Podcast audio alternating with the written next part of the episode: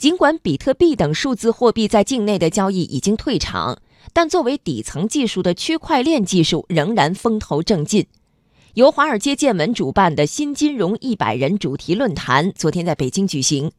金融业如何迎接区块链革命？来听央广经济之声记者刘百轩的报道。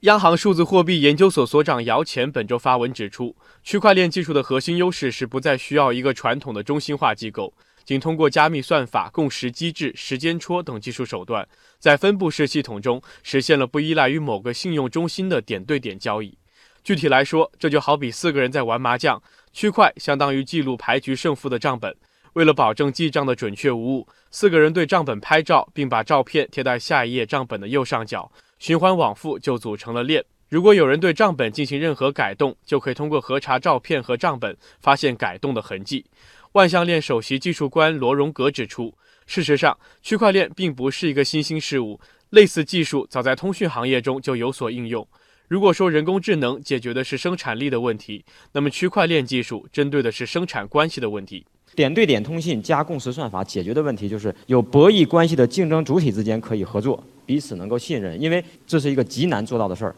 你也是记账的一份子，你不用担心那个人想换你，他换不了，因为还有几个博弈主体存在。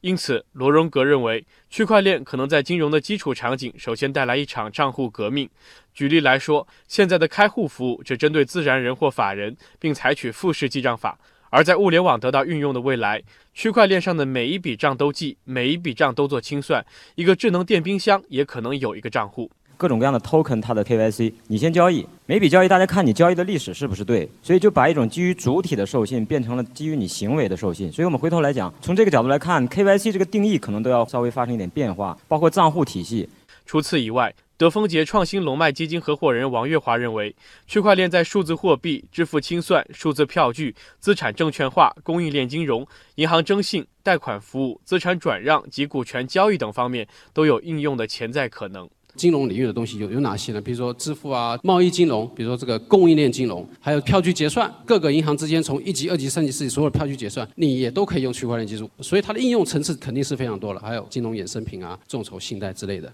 尽管想象的空间无限，但目前有区块链的应用还面临着许多现实障碍。王月华举例，例如每秒的交易速度以及交易成本问题，都是目前需要重点攻克的技术难关。有评论指出，总结来说，区块链是一种可能成为未来金融基础设施的金融科技，它既有优点也有缺点，仍在不断的发展演进当中。